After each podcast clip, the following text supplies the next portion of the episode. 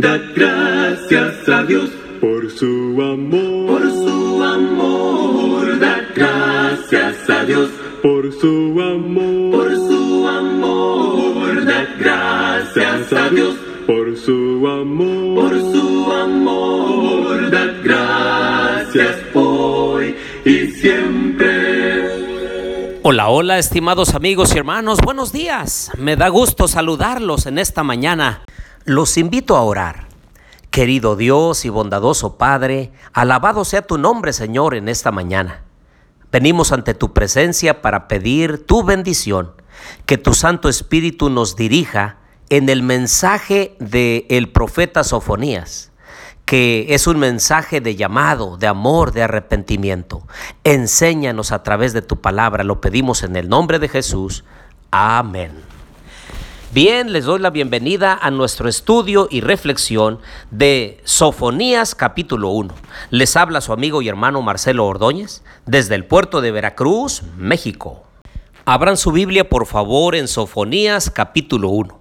Dice el primer versículo, palabra que Jehová dirigió a Sofonías, hijo de Cusi, hijo de Gedalías, hijo de Amarías, hijo de Ezequías, en días de Josías, hijo de Amón, rey de Judá. Este primer versículo le atribuye su mensaje al profeta Sofonías, nombre que significa escondió Jehová o Jehová dio amparo.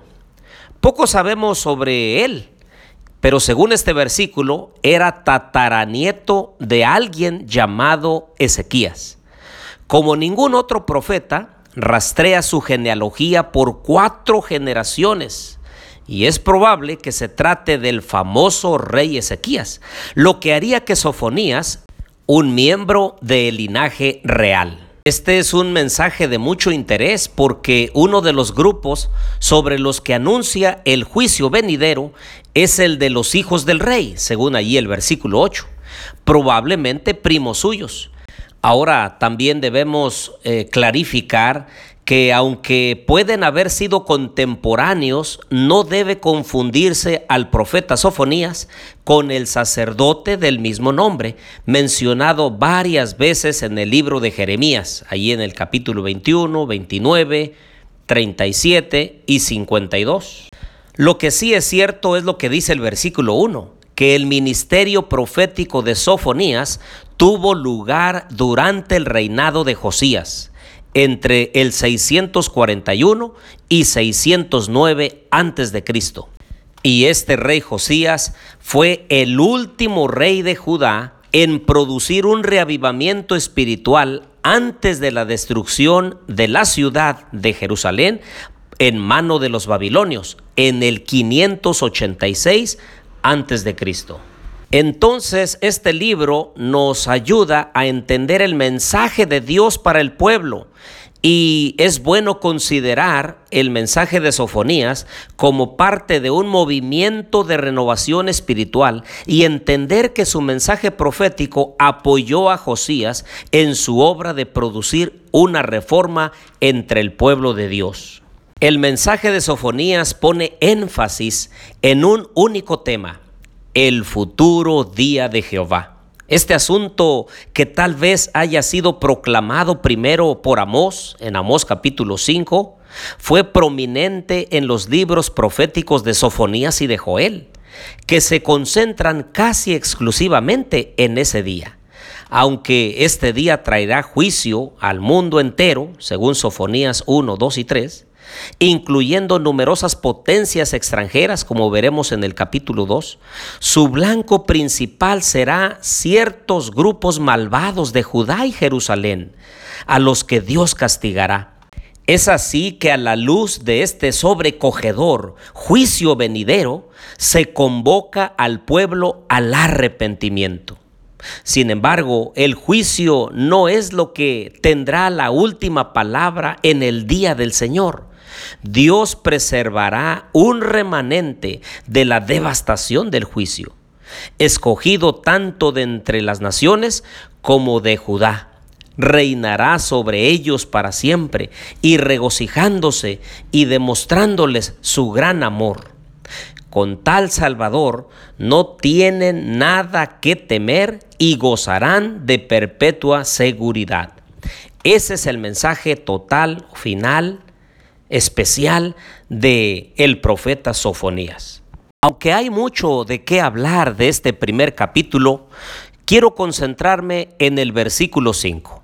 Dice el Señor, exterminaré a los que sobre los terrados se postran ante el ejército del cielo, a los que se postran jurando por Jehová y jurando por Milcom. Este nombre Milcom, variante del nombre del dios amonita Moloch, a quien algunos israelitas ofrecían sus hijos en sacrificio. Es como que Dios está diciéndole al pueblo, ustedes están siendo eh, seguidores de Dios, pero solamente de nombre.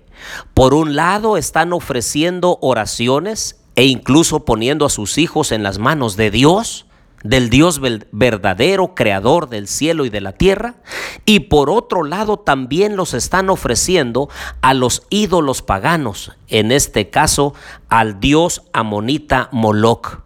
Ah, queridos amigos y hermanos, ¿no será que nosotros también en nuestro hogar estamos pretendiendo ser seguidores de Dios por un lado? Y poniendo a nuestros hijos, a nuestra familia en las manos de Dios, pero también por otro lado estamos permitiendo que otras cosas mundanales, pasajeras, materiales, estén consumiendo tiempo, recursos, talentos, dones que Dios ha dado a nuestra familia, pero que también la están dedicando a las cosas de este mundo? Puede ser que el mensaje de Sofonías sea para nosotros hoy en este día, que probablemente estamos viviendo una vida espiritual, pero que por otro lado estamos permitiendo que el mundo y sus caminos pecaminosos estén entrando a nuestro hogar. ¿No será que nosotros un día estamos dedicándolo a Dios y el resto de la semana haciendo otras cosas? ¿No será que estamos dejando de vivir una vida cristiana verdadera y estamos viviendo un cristianismo de nombre? Por un lado pretendemos ser seguidores de Dios, pero por otro lado estamos permitiendo en nuestra vida o familia prácticas mundanales. Queridos amigos y hermanos, en esta mañana me parece a mí que el profeta nos está llamando la atención para que si vamos a vivir el Evangelio, lo podamos vivir de acuerdo a la voluntad de Dios, ser dignos representantes del Dios del cielo y de la tierra.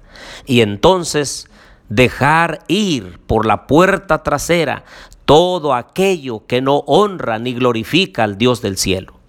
Que en esta mañana el Señor nos ayude a vivir el Evangelio como Él nos ha enseñado en su palabra. Por eso los invito a orar para terminar esta reflexión.